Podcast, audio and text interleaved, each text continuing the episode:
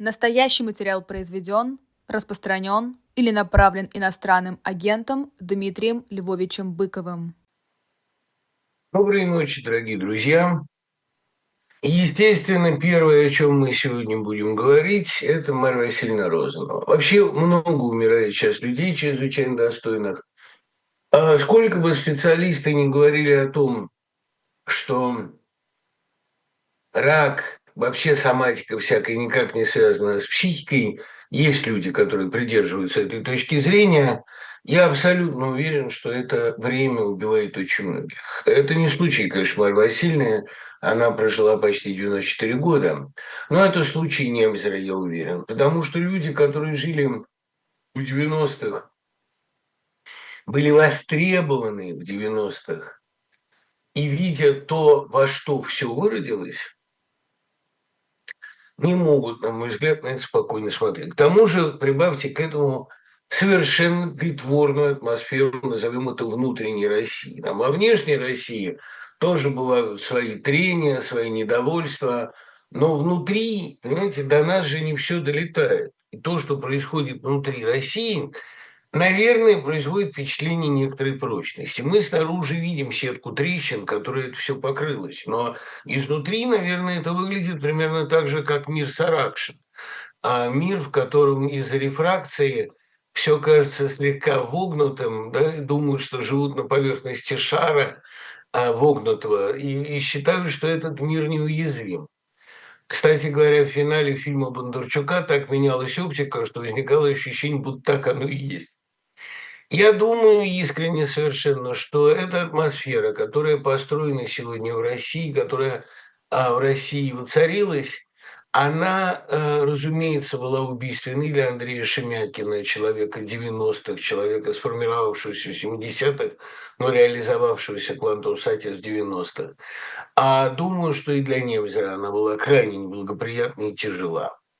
А, и жаль, конечно, его очень, потому что он был энциклопедически образованный, энциклопедически просвещенный, чрезвычайно дотошный интеллектуал и очень чуткий критик. Там мы не совпадали по пристрастиям, но, по крайней мере, одно совпадение во вкусах, безусловно, именно Слоповский у нас было.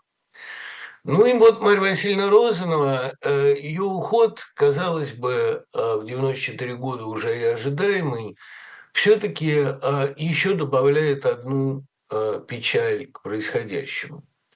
Марья Васильевна была, я вот об этом попытался написать в новой, поразительно нормальный человек. А когда мы говорим о вывихнутых душах, например, в шварцевском драконе, мы имеем в виду патологические реакции. А патологической реакцией является, например, злорадство, радость, что у кого-то плохо. Или, например, не желание компромиссов, а желание упорствовать в ненависти. А у Марьи Васильевны как-то в доме и в общении с ней вы могли не стесняться своих человеческих чувств. Вы могли ненавидеть показушников а, и понтярщиков дешевых, ну и разного рода пацанов, в том числе пацанов от литературы. Теперь слово «пацана» вполне легитимизировало это слово наряду с чушпаном. И вы, естественно, могли ненавидеть такой квазимачизм и самодовольство. Розанова говорила, что для хорошего человека необходимо и достаточно двух условий. Первое, он не присоединяется к травлям, и более того, он противостоит травлям. И второй не слишком себя за это уважает. Эти критерии меня ни разу не обманули. Розанова была э, щедра, доброжелательна, невероятно одарена и эстетически, и литературно. Она была первоклассный искусствовед, дизайнер, замечательный ювелир, руки чрезвычайно умелые – шить, готовить, делать ювелирные украшения, всегда с удовольствием и подробно об этом рассказывала. Очень много умеющий человек, очень широкий, универсальный, и при этом добрый, открытый, а надеющийся всегда, что новый человек, входящий в ее дом, принесет ей радость, а не злобу. И вот эта открытость, она приводила к тому, что она обрастала новыми друзьями. Она и в 90 была по-прежнему заинтересована в новых людях. У него было потрясающее любопытство в жизни. Бывал там э, на рыночек пойдешь рядом с Фонтене, всего накупишь, она немедленно бежит все пробовать. И все это было страшно интересно. И э, такое же любопытство к людям, при том, что ей часто случалось обжигаться, отдергиваться, но все равно. И э, несмотря на то, что всю жизнь на них с Донатовичем и с Андреем Донатовичем клеветали, несмотря на то, что старательная была разработана спецоперация конторой по их очернению, говорили, что они агенты КГБ, что их не просто так выпустили, все это вранье распространялось, тиражило, очень сильно их ранило. Но по большому счету она умела на это не озлобиться. Ну, то есть были люди, которые, конечно, ее бесили. Прежде всего, это были люди, которые искали морального превосходства, которые искали любого предлога над вами возвыситься. А к этим людям она была сурова. Но, в принципе, а, она потому и прожила долго и оставалась в полном обладании своими способностями.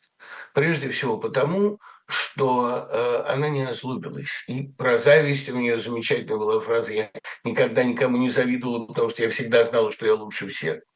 Ну и замечательная ее фраза про э, вот э, про, про их совместную жизнь с Синявским, самый крепкий роман производственный. Потому что э, ничто так не связывает людей, как общие интересы и общие занятия то, что она близость интеллектуальную, духовную, близость таких реакций на людей, на тексты ставила выше любой физиологии, любого комфорта, это тоже очень показательно.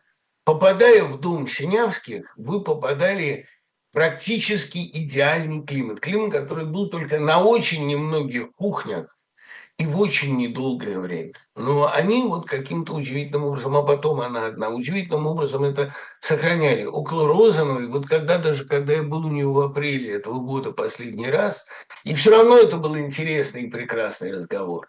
А даже тогда около нее можно было греться. Наверное, единственное, что может и должен делать человек, это создавать вокруг себя атмосферу тепла и нормальности, а не патологического, постоянного, хронического поиска врагов или моральных преимуществ. Вот э, таких людей, как Марья Васильевна, я знаю мало.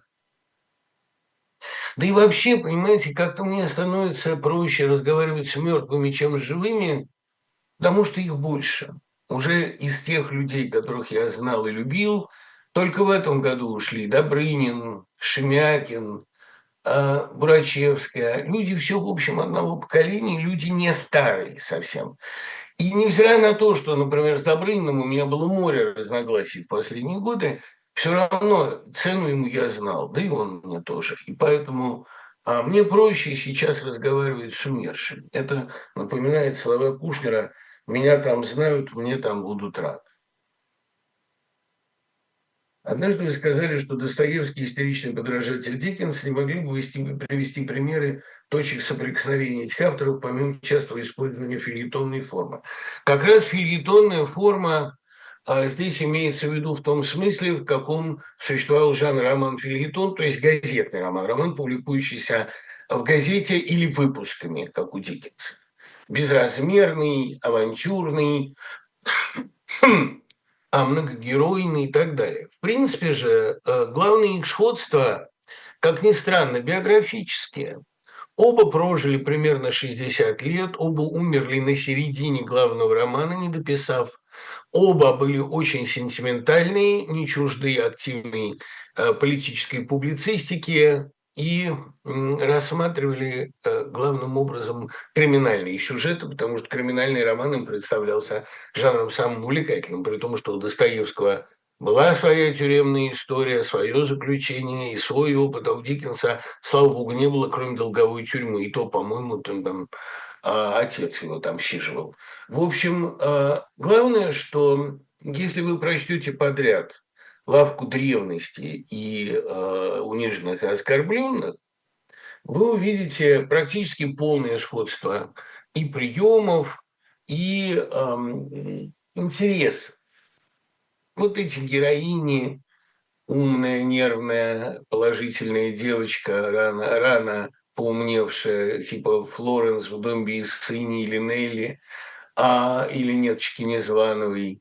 А, абсолютно дикенсковский вообще весь ранний Достоевский. И не зря Достоевский, ну, включительно по, например, по э, селу Степанчикова. И не случайно Достоевский говорил, что глубина и красота Диккенса не может быть доступна стороннему наблюдателю. Это писатель, рассчитанный на исключительно глубокое и вдумчивое чтение. Действительно поверхностное такое легкое отношение к Диккенсу как к сочинителю рождественских историй, автору э, книжек про, ну, таких засахаренных книжек про кротких деток, это отношение довольно наивное. Я уж не говорю о поздней его прозе, такой как, ну, начиная примерно с э, Барнаби Раджа, э, уже в Дэвиде Копперфильде есть удивительные глубины, действительно, и была моя любимая книга в юности, и поразительные совершенно прозрения в нашем общем друге, где атмосферу он создавал, конечно, как никто, вот этих вот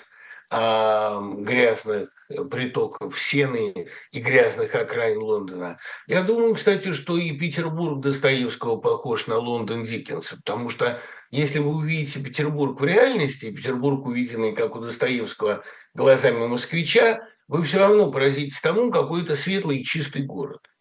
Столица наша чудная, богатая через край, житье в ней ничем трудно, и миллионерам рай. Да, но, безусловно, она а, имеет облик райский, а, прозрачный, а, чистый, сияющий. А а тот Петербург, который мы видим у Достоевского, это все-таки в огромной степени, простите, Лондон Диккенса. Грязный, туманный, викторианский, полный таинственных преступлений и полицейского произвола. Ну, с ним, впрочем, в России все обстояло неплохо.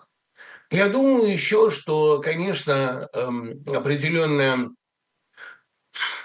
линия сходства – это черноватый юмор Диккенса и саркастический юмор Достоевского. Но главное, вот эти ужасные совпадения в биографии, а они даже внешне были похожи. Диккенс же был на самом деле небольшого роста, хотя на портретах производит такое монументальное впечатление а тоже легкими страдал. И главное, э, вот это страшное совпадение, смерть на полпути, когда оборван на полстраницы главный роман, и не осталось почти никаких свидетельств о том, что должно было происходить дальше. Ну, мы знаем рассказ Достоевского Страхову, что Алеша должен был стать цареубийцей, а Дмитрий вернуться с каторги и оправдаться полностью. Мы знаем по некоторым свидетельствам, что Эдвин Друн, скорее всего, убит, а э, в финале должна быть расправа с Джаспером. У нас есть определенные догадки рассыпанные по тексту. Я, кстати, думаю, что Эдвин Друн живет. А есть на это прямое указание в романе, когда там его потому все и не узнают, что с ним произошла радикальная перемена. Но это отдельная тема. Биографических совпадений очень много. И главное, они родня по темпераменту. А при борту очень много вопросов, это отвечу. Какова, по-вашему, была цель пранка?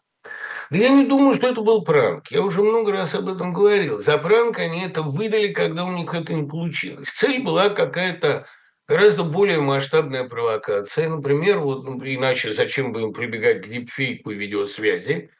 Э, затрачены были сильные, серьезные средства. Цель была, видимо, собрать всю оппозицию, ну, или большую часть представителей оппозиции.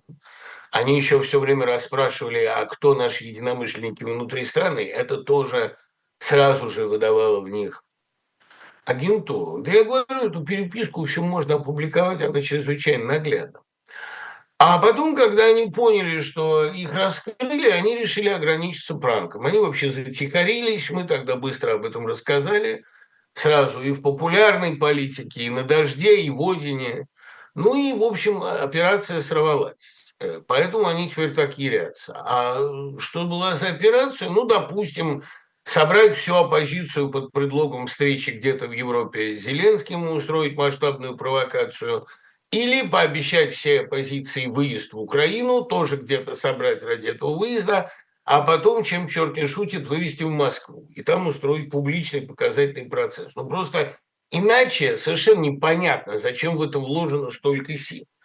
А что сенсационного в том, что я скажу, да, ВСУ имеют право на сопротивление. А как же они не имеют права на сопротивление? Вы вторглись, вы напали, ВСУ приносили присягу, принимали ее. Естественно, что они должны сопротивляться. Естественно, что при этом агрессора будут убивать.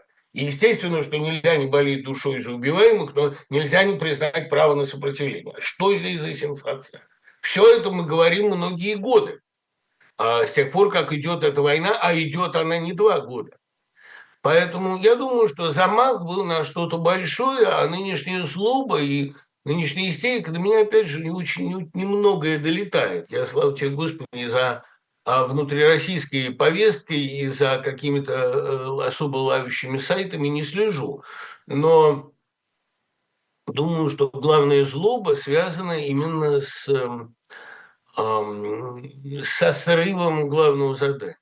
Да и оно, в общем, ну неужели эти люди думали, что у нас не хватит сообразительности позвонить в офис э, президента? Это не так трудно. Понимаете, это не, не Москва, не война. Если вы хотите задать вопрос, а вот не вы ли звонить, это сделать вполне реально. Ваше главное впечатление от прямой линии. Я не смотрел, опять же, прямую линию, ну просто потому что, во-первых, у меня лекция, во-вторых, я даже при всем желании, если бы я прочел а, только текстовую трансляцию, мне не совсем понятно, зачем это делать. То есть, опять же, можно подумать, кто-то ожидает откровений, кто-то ждет гиперсенсации от э, слов Путина о том, что да, он пойдет на выборы. Ну, он пообещал, как, кстати, я и предсказывал э, в разговоре с Демарским, привет ему большой, давненько мы с ним в эфире не были, а тут вот провели наблюдателя. Э, мы предсказали оба, что будут некоторые смягчения. Они прошли сейчас, как было обещано, по экономической линии. Он сам, значит, оторопел. Ясно, что оторопел здесь маскирует другое слово. От э, сроков по экономическим преступлениям.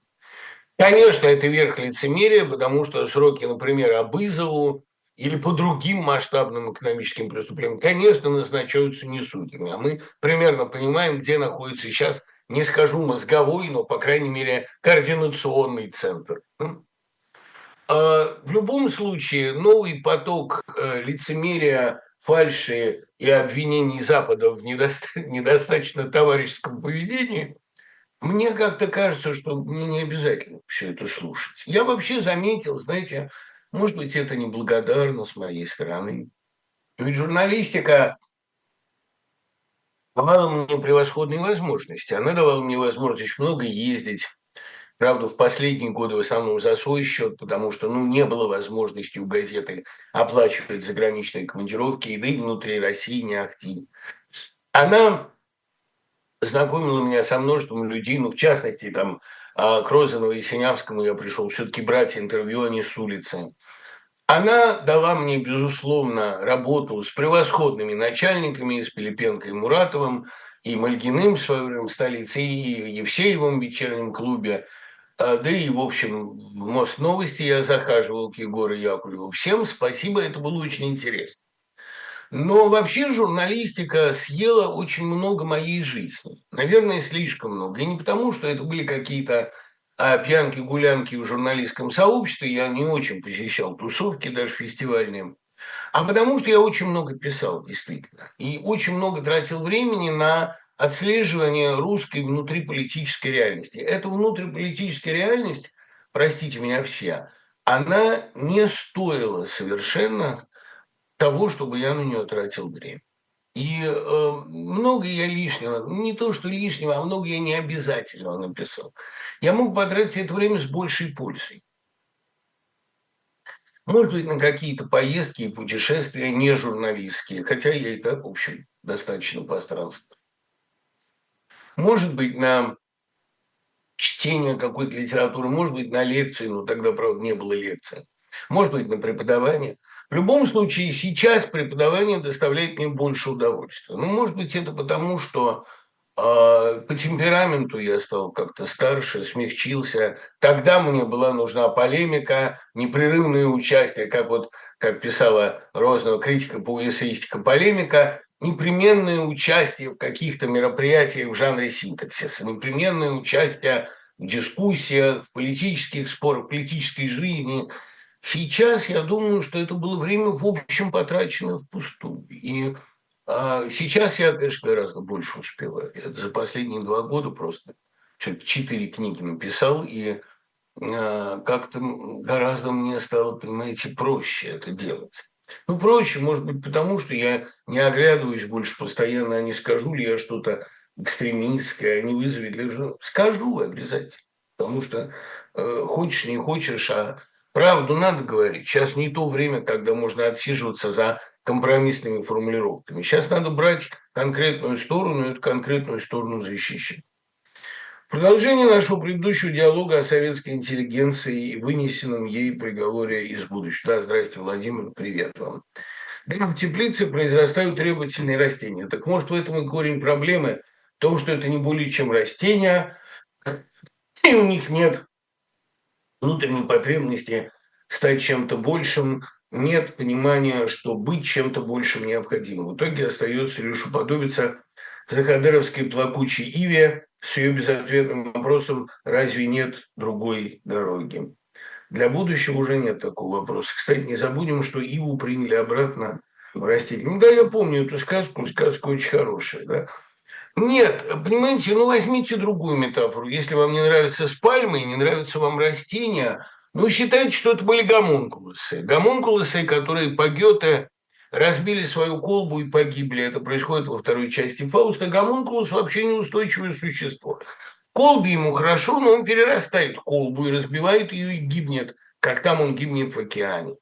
На самом, ну, соединяя элементы, там, соединяя ртуть и воду. На самом деле, конечно, советская интеллигенция была именно таким гомункулусом.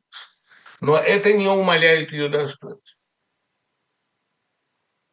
Я не думаю, что в пацанском мире, в мире, который становился все более пацанским уже в конце 70-х, у советской интеллигенции был шанс уцелеть. В конце концов, приговор этому жуку в муравейнике Стругацкие вынесли в 79 году, когда погиб Лев Абалкин, когда появилась вторая часть трилогии о Камерее. Дело в том, что превращаться надо было. И эта необходимость превращения в третьей части трилогии заявлена «Волны, гость, ветер». Но даже и там людены, появившись на этой планете и в этой среде, заканчивают тем, что бегут. Они бегут в какой-то прекрасный мир, может быть, существующий на Земле, может быть, даже альтернативный, может быть, видимый там немногим этот удивительный вот этот солнечный квадрат, в котором сидит а то его Глумов во время последнего сеанса видеосвязи, когда просто кажется, что соснами пахнет и счастьем, а, так я это воспринимаю. Да, действительно, э, людены обречены на то, чтобы из мира исчезли. Но это не значит, что э, они ошибочные, что их не должно быть. То, что они появились, это как раз логический ход вещей, это прекрасно. Другое дело, что, может быть, пока в ходе эволюции им лучше прятаться или, по крайней мере, существовать незримо для остальных. Но то, что советская интеллигенция все равно осуществила главное предназначение советской власти, то, что она была главным результатом этой власти, для меня совершенно очевидно. Ну вот, да, пришло такое будущее, будущее, которое является во многих отношениях откатом реакции на советский и американский прорыв 70-х, начала 80-х. Да, это во многих отношениях пацанское будущее, потому что не Стивен Кинг не мог представить, что Греги Стилсона придут к власти. То есть мог, но не хотел. Ни э, советская интеллигенция не верила, что на смену ей придет пацанский мир. Тут, кстати, вопрос, будет ли лекция про слово пацана. Будет, конечно, и отдельная лекция большая. Я надеюсь, 5 января мы сделаем ее в лектории. Есть о чем поговорить в этом сериале. Дождемся выхода последней серии. Говорят, переснятый, перемонтированный, но уверенности нет. Но дождемся ее выхода и а, детально обсудим. Я не могу сказать, что я а, смотрел, ничего не проматывая, ну просто потому, что я не очень люблю сцены драк, они утомительные. Но а, я, в общем, достаточно внимательно посмотрел и понял, что жанр семейно-криминальной саги типа «Однажды в Америке», вот такой «Однажды в Казани», получил хорошее, разумное продолжение. Я думаю, что э, Крыжовников, как всегда, сыграл на тайных струнах российского подсознания, сыграл очень профессионально. Вообще, после Балабанова он единственный, мне кажется, режиссер, плотно работающий со зрительским подсознанием. Интересно, каким образом вы читаете сложный текст. Например, «Радугу тяготению» нужно либо читать очень медленно, изучая все интеллектуальные отсылки, либо как минимум два-три раза. Ну вот, «Радугу тяготения» я не люблю. Поэтому я читал ее один раз, но недостаточно внимательно явно. Далеко не все отследил. А вот the Day я люблю, и люблю Ви. Ви я читал не один раз, конечно, но не для того, чтобы отслеживать интертекстуальные отсылки. Понимаете ли, э, все не проследишь. Пинчон очень глубоко фундирует свою работу, да и потом половина этих отсылок – результат так называемого overinterpretation, когда читатель желает чувствовать себя умнее остальных, а может быть и умнее самого автора, и видит намеки и аллюзии там, где их нет. Но я читаю не ради э, раскрытия всех этих пасхалок и не ради э, знакомства с американской поп-культурой, э, часто реферируемую Пинчиной. Я читаю ради художественного наслаждения. Ви доставляет мне художественное наслаждение, которое я получаю и от Конрада, и от Грина, и от всех э, неоромантиков. Это, безусловно, неоромантическая вещь. А, но э, думаю, что и Against the Day тоже нравится мне атмосферой начала века, а не э, бесконечным количеством трудно раскрываемых отсылок. В любом случае, понимаете, я очень хорошо знаю вот это наслаждение, когда ты откликаешься, как и у Варфа, на все авторские намеки, на любую авторскую речь, но э, совершенно мне э, непонятно, вот это наслаждение гиперинтерпретацией. Все-таки, когда читаешь, а, то не то чтобы смакуешь, а скорее заглатываешь кусками. Сегодня годовщина декабристского восстания. А, чего на самом деле добивались декабристы и почему они? Нет, 14 декабря – это же по новому стилю. На самом деле декабрьское восстание было совершенно другой день, сейчас я его так сразу не вычислю. Но мы помним, конечно, 14 декабря старого стиля, так оно принято. А для меня, чего они добивались, совершенно понятно, а, может быть, интуитивно, стихийно, они, как и многие люди сегодня, создавали точку напряжения и надеялись, что у власти не гладко пройдет ее незаконная передача. А, история с отодвиганием Константина, который мог бы, конечно, быть более, по крайней мере, более человечным руководителем. И история с воцарением Николая, которому не присягали. А присягнули Константину, как думали и жене его Конституции. А для меня именно Николай I главный путинский ориентир, главная трагедия России, человек, чьим правлением было предопределено все в российской истории XX века и катастрофы 17 года, он задал черты ригидной монархии. Монархия, которая не реагирует ни на какие а, новшества, которая не может перестроить сама себя, которая не способна к самореформированию и которая в результате полностью проиграла начало 20 века. Для меня вообще Николай I, я здесь разделяю точку зрения Толстого в Хаджи Мурате, одна из самых отталкивающих фигур XIX века, ну и вообще русской монархии в целом.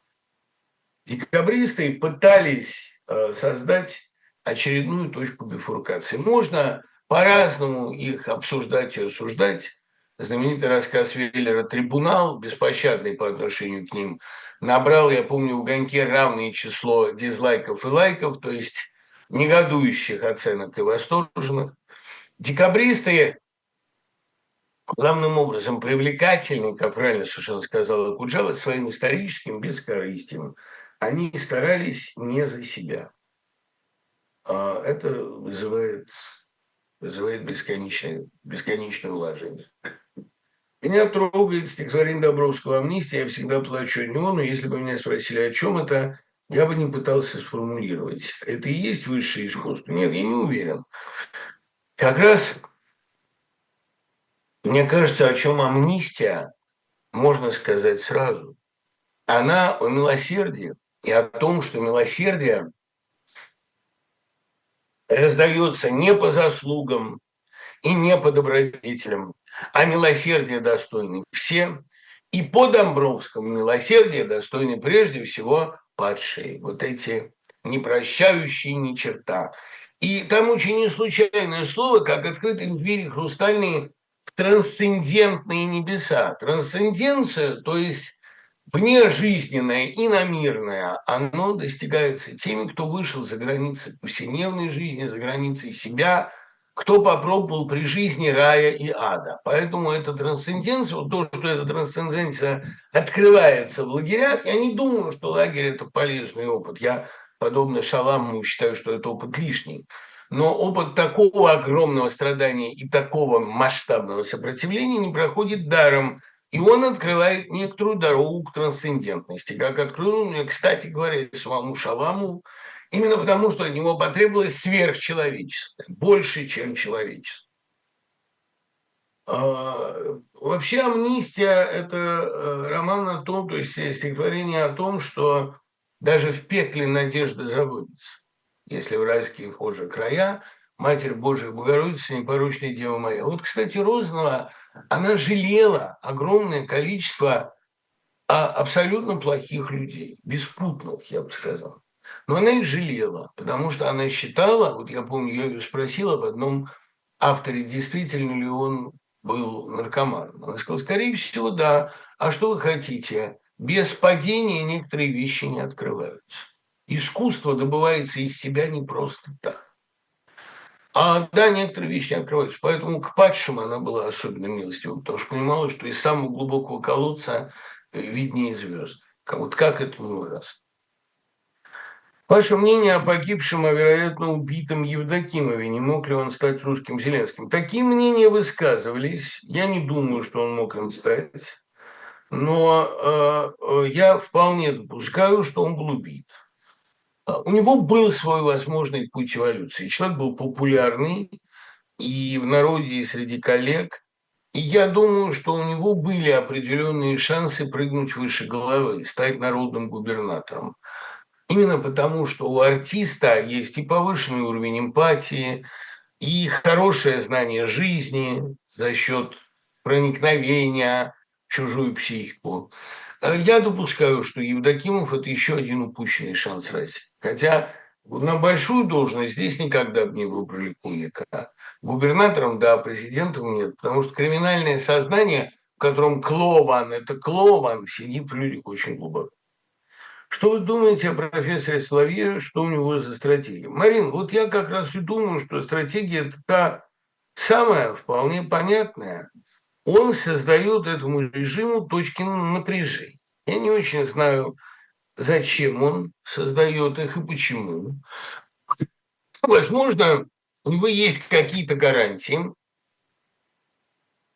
а может быть, он просто играет с огнем. Я одно полностью исключаю, что он агент власти. Потому что то, что он говорит о власти и то, что он ей предсказывает, это явно враждебно ей и явно для нее опасно. Он хороший профессионал своего дела, хороший пиарщик. Я не знаю, каковы были его предыдущие проекты. Говорят, что он имел дело с русскими националистами. Национализм я очень не люблю, но это я знаю недостоверно и недостаточно. Он трикстер, и в этом качестве он мне интересен. И, конечно, его проект с мертвым президентом, он э, явно бьет в довольно больную точку, но с другой стороны, он же и доказывает, совершенно неважно, где находится президент, на Валдае, в холодильнике, в телевизоре, он э, в одинаковой степени уже ничего не решает. Он уже эту ситуацию, ну, он может решить чей-то тюремный срок, но решить судьбу этого проекта он уже не может. Судьба этого проекта, причем ускоренная судьба, была решена феврале э, прошлого года, совершенно однозначно. Если бы не начало войны украинской, как знать, этот режим мог бы двигаться гораздо медленнее к бездне. А так, мне кажется, этот путь абсолютно предопределен и во всем мире очевиден. На работе в моем окружении все за войну, переубедить никого не удалось. Безнадежно ли это? Миш, я знаю только одну переубеждающую силу реальную. Это сила не холодильник, ни в каком значении. Это сила практика, житейский опыт.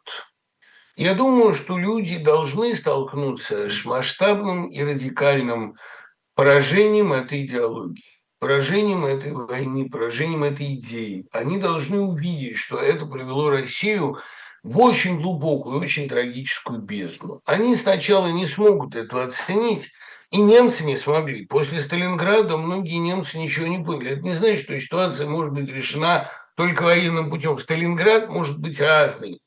Но моральное поражение сейчас и партии войны необходимо. Потому что без этого огромное количество людей будут убеждены, наглость города берет, и людям, которые все себе позволяют, автоматически все позволят. А, мне бы очень не хотелось такой моральной порчи. Порча переводится как corruption. Corruption далеко не сводится как коррупция. Понимаете, тут, э, в принципе, аргумент с разговорами э, с так называемыми ватниками или зетами, или с патриотами, аргумент, по большому счету, возможно, один. Если вы за свободу и за справедливость, почему же вы так врете? Почему вы столько врете, причем с самого начала? Если вы за свободу и справедливость, почему вы так боитесь любого возражения, оппозиции, Навального? Почему вы так пробиваете дно в организации травли? Почему столько подлости в вашем поведении? Просто совершенно откровенной подлости, злорадства – я не говорю о том, почему вы так коварно убиваете, жестоко, а у них на это есть аргумент на войне, как на войне. Но то, что вы начали, вы же не можете отрицать. А начали вы без всяких причин, потому что у вас нет ни одного свидетельства о том, что Украина собиралась на вас нападать. И на Донбассе, где вы были 8 лет, на Донбассе ведь тоже начали вы. Есть свидетельства Стрелкова, есть масса других свидетельств о том, что все это начато было со стороны России. И э, если вы считаете себя правыми и справедливыми, не будем это сейчас обсуждать. Давайте поговорим только о том, почему вы столько врете, столько скрываете, почему вы так боитесь сменяемости власти и честных выборов, почему, назначив любого кандидата, вы тут же начинаете его мочить. Почему сама идея выборов вызывает у вас такую панику? И, конечно, почему вам надо забетонировать все политическое пространство и для этого начать войну под предлогом на войне как на войне? Почему вы страшитесь самой идеи конкуренции? Что тут такое? Если вы правы, если за вами правда, если за вас весь мир, если, как вы утверждаете, Канада и Латинская Америка на вашей стороне, а Китай только просто брат родной. Давайте попробуем задать пока задать патреону вот такой вопрос. И вы увидите, что на этот вопрос, самый, в общем, элементарный, они ответить совершенно не в состоянии. Ну, там вообще, я не очень понимаю, нужна ли дискуссия. Потому что эта дискуссия, мне кажется, она вам нужна. А им пока комфортно в своей, пока уютной реальности. Они, правда, очень любят расспрашивать и допрашивать оппонентов, но к дискуссии это не сводится. Это по принципу то, что мы с вами говорим, Дон Рэба, отнюдь не значит, что я с вами беседую. Роман Филиппа Рота «Американская пастораль» еще в 100 лучших романов. Никогда не слышал от вас мнения об этом авторе. Я даже один раз ужинал с Филиппом Ротом – в русском самоваре, куда он ходил регулярно. У меня есть его книжка с автографом. «Американская пастораль» – выдающийся роман, а, смешной, точный. Рот был гениальный социальный сатирик, хотя ограничивать его только сатирой нельзя. Мне немножко у него не хватает, может быть, психологии, может быть, такой, ну вот, тонкой и э, почти незаметной иронии а, мрачной, которая есть у Капота. Ну, конечно, он не Капота. Может быть, мне не хватает у него депрессии Стайрона, его мрачного взгляда на вещи. Но как социальный диагноз писатель класса Ванигу, ну, Ванигу так, в общем, несколько человечнее, но он очень хороший писатель, Филипп Рот, и полезный. Полезный для э, знакомства с американской парадигмой. Например, э, если читать Френзена, например, Corrections, поправки, без опыта чтения рота там просто многое непонятно. Они, вот они очень похожи, мне кажется, близки, хотя э, чаще вспоминают, говоря о Френзене, кого-нибудь из социальных реалистов. Случайно наткнулся на выпуск Бесогона, где товарищ Бесогон негодует, где до сих, что до сих пор где-то в Москве лежат бульварные книжонки Акунина. А зачем же он снимался по бульварной книжонке в фильме и играл самого себя, подстрекателя и лицемера? Ну, э, сыграл он очень откровенно в «Тайном советнике». Зачем играл? Ну, видимо, потому что понравилось ему работать с Меньшиковым. И, кстати говоря, Меньшиков сыграл там ни слова не говоря значительно лучше. А если совсем серьезно говорить, то, понимаете, э, воспринимать всерьез высказывания Никиты Михалкова те или иные совершенно невозможно. Вот уж действительно говорят, что эти слова не стоят той бумаги, на которой они написаны, а вот его слова не стоят того эфира, в котором они транслированы. Слава богу, он не пишет это, ну, просто потому что написано и долговечный. Это человек, давно и безнадежно падший так глубоко, так низко, что а, ну, какой-то урок он может дать. Как говорил Чадаев, наше предназначение – дать миру урок, скорее всего, урок отрицательный. А мы даем урок вот через э, Никиту Михайлову.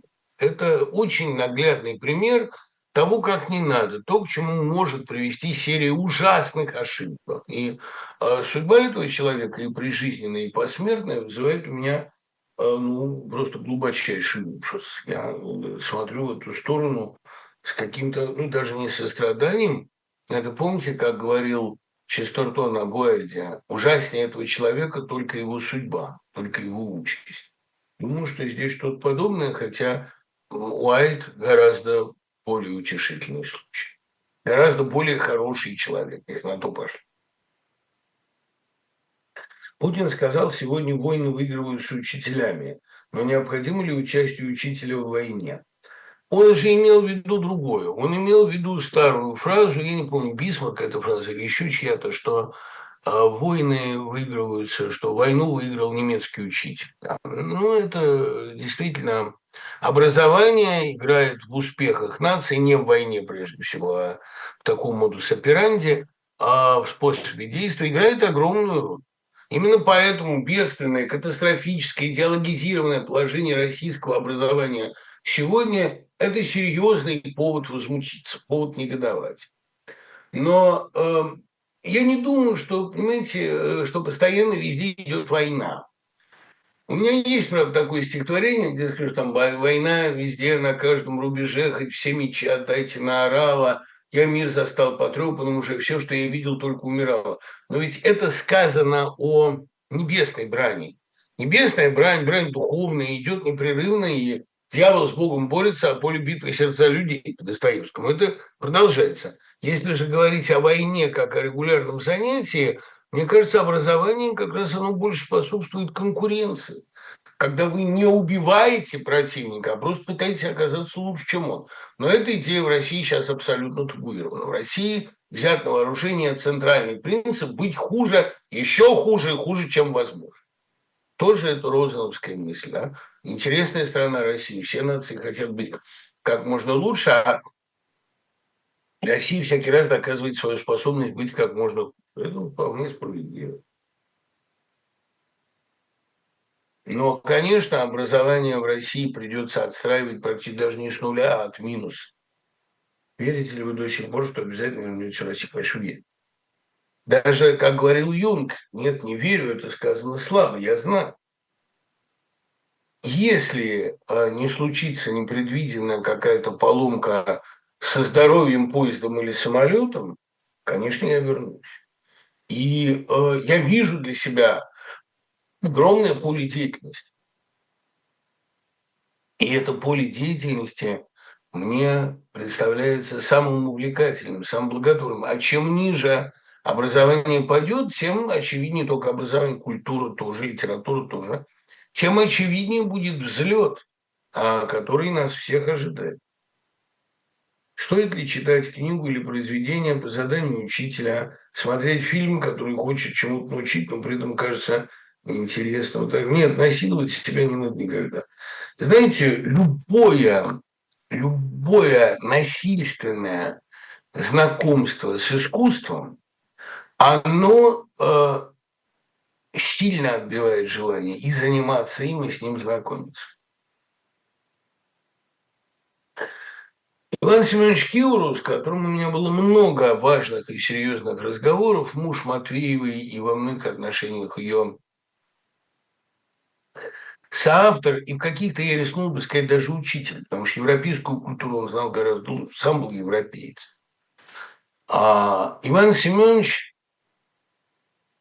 когда мы обсуждали Уайльда, а Уайльд был один из его любимых писателей, он сказал, пожалуй, фраза «all art is quite useless», «всякое искусство совершенно бесполезно», это все-таки через край. Это он хватанул. Я бы сказал, всякое искусство совершенно ненавязчиво. Другое дело, что не очень понятно, как сказать по-английски non-obsessive или non-obligated. Кстати, английский он знал очень неплохо, учил его в Литинституте. Не обязательно, а и не обсессивно, да, ненавязчиво non-burden, если не, не обременить. Искусство не должно навязывать себя. И именно в этом плане все попытки зетов навязать свою поэзию, свой стиль общения, свои идеи, они совершенно безнадежны. Ничего, кроме омерзения, не вызывают, и, собственно, и вызывать не должны. Любое навязываемое искусство, оно Вот вопрос, что я думаю о вопросе Колесникова. Прекрасный вопрос, я вообще хорошо отношусь очень к Колесникову. Вопрос, а Колесников делает максимум на своей должности и не уходит с поста. Будучи журналистом кремлевского пула, он, я думаю, осуществляет максимум возможного. И делает больше добра, чем мы знаем насколько безгранично терпение русского народа. Вопрос, на который ответа прямого нет. Я, кстати, предсказал и то, что будет провозглашено нечто, вот поразительная догадливость, что будет произнесено нечто вроде тоста за терпение, которое Сталин провозгласил на банкете в июне 1945 года, на банкете в честь Дня Победы. А здесь тоже было сказано, надо верить в безграничную силу и безграничное терпение русского народа. Ну, слово терпение не было сказано, но безгранично верить в русский народ. Я сказал вчера Дымарскому, желающий пересмотреть навигатор, что будет произнесен очередной тост за русский народ. Он был произнесен. Это к вопросу о том, часто ли сбываются мои предсказания. Так и хочется, ну тут не надо быть особо нотным парнем, чтобы это, как говорили Дунский и Фрид, чтобы это предсказать. Страстотерпцы выпили за, власть, за страсть, крякнули и закусили в сласть, как было у Слуцкого. Да? Выпили за власть, за страсть. Так вот, насколько безгранично это терпение. Видимо, просто пока еще не надоело. У русского народа есть ровно один не очень логичный, не очень понятный стимул перестать терпеть. Надоело, достало. А когда достанет, неясно. Сейчас пока еще наслаждаются моральным падением, наслаждаются вот этим оргазмом падения, экстазом падения. Пока еще нравится быть плохими и, может быть, самыми плохими. Но душа по природе христианка, я продолжаю верить, я думаю, что это скоро надоест, от этого устану. А когда достанет и в какой момент, это не будет связано с хлебными очередями или с автоматными очередями. Может быть, это будет связано с каким-нибудь, как это было 9 января, а, предельно циничным массовым погромом, а, массовым расстрелом. протестантов, демонстрантов, не знаю. Но вот то, что это будет так, предвижу. Терпения нет, оно не безгранично. Понимаете, пока можно себя уважать, ну хотя бы за то, чтобы быть самыми плохими, будут терпеть. Когда исчезнет это самоуважение или появится кто-то более плохой, более сильный, терпеть перестанут. Какое лицо у Марьи Васильевны на фотографии в новой газете? Да, я как увидел эту фотографию, я безумно взмолился, чтобы Господь послал мне такую женщину. Я помню, это было при Розно, я эту фотку увидел у нее под стеклом за рабочим столом. Я обожал работать с ее рабочим столом, она всегда пускала. Так он удобно стоял, такой он был уютный. И вообще все, что у нее дома находилось, было так удобно, так уютно. Я за ее компьютером написал несколько больших статей, потому что я часто там все-таки загащивался, не будучи особенно навязчив, не думайте. Я увидел это фото под стеклом. Мэра Васильевна, неужели это вы? Да, постриглась на пари. Проиграла пари, остригла волосы. Была коса. Вот так же, я говорю, гораздо лучше, так очень красиво. Нет, так слишком легкомысленно был вид. И я принес, как если бы такую девушку встретил я, я бы ни на кого другого не посмотрел. Конечно, вы и сейчас прекрасны, но вот это просто шедевр, божий шедевр. Я взмолился, чтобы мне это было после. И Господь услышал мою молитву. Кстати говоря, когда я помню, а, Жалковский увидел одну из фотографий Катьки, они еще не были знакомы, он сказал, а, он сказал, а что это Розанова так помолодела? На другой случай, ну, где вы взяли такую молодую Розанову? А другой случай, не помню, кому из общих знакомых, я показал вот это фото, где Рознова на скамейке сидит, такая печальная. А что это Катя такая усталая? Вот э, была мне послана абсолютная копия, потому что во мне сидит этот импринт. И знаете, ведь и жена Егора, э, сына э, Синявских, очень похожа на молодую Марью Васильевну. Марья Васильевна вызывает желание искать подобных ей. И эта фотография, да, она одна из самых красивых. Я поэтому ее и поставил. Вот. Можно ли прийти в клуб одиноких сердец? Да, конечно. Приход в клуб одиноких сердец сержанта Быкова 31 а, декабря, ну, Венедиктов на модул с 23 до 2, как всегда, ночью три часа мы вместе. Единственная просьба, братцы, пришлите мне все свои заявки до 30-го. 30 я дам ссылку на Zoom. Мы все вместе соберемся и спланируем эфир. Ну, просто кто за кем. Нормально ли писателю в середине пути резко менять стиль? Например, когда вдруг прочел гениальную книгу, загорелся идеей, понимаю, что эту идею нельзя выразить прежним языком. Такое множество раз было. Иногда это вынужденно происходит, потому что Набоков английский, англоязычный, Набоков американский, и то два разных писателя, прочтите, скажем, Севастьяна Найта и Бен Синистер, а уж с русским Сирином это соотносится как-то совсем сложно. Писатель переходит на другой язык, Кроме Набокова, я мало знаю таких примеров, по-моему, только Набокова и знаю. А Конрад ничего по-польски не написал. Он сразу начал по-английски. А вот чтобы человек писал по-русски прекрасно и стал по-английски писать замечательно, такой вот только Набоков. Но Набоков опять-таки очень изменился не под влиянием прочитанных книг, а под влиянием переезда на другую почву. Кстати говоря, в Америке он тоже стал гораздо свободнее. И его перестали тяготить русские литературные склоки, от которых он много натерпелся. Немножко он в Пнине еще раздает сдачи, но это потому что там это русская тема, русский материал. Что касается резкой смены манеры, ну, прежде всего, конечно, на ум приходит Катаев. Житинский писал, что поздний Катаев не мог бы в дурном сне присниться, Э, автору романа «Белеет парус одинокий». Это совсем другая литература. А, конечно, какие-то, ну, например, замечательная пластика, точное описание, какие-то черты позднего Катаева э, в «Святом колодце», так сказать, черты, точнее, раннего Катаева, в «Святом колодце» можно угадать. Они были уже и в раннем.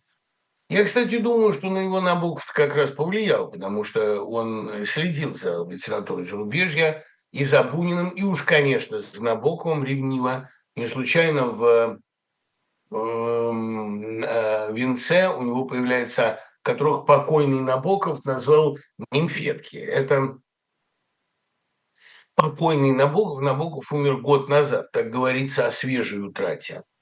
И, конечно, э, в «Алмазном венце» приветов Набокову рассыпано множество. Да, кстати говоря, знаете, русская подцензурная литература умудрялась передавать приветы Набокову регулярно.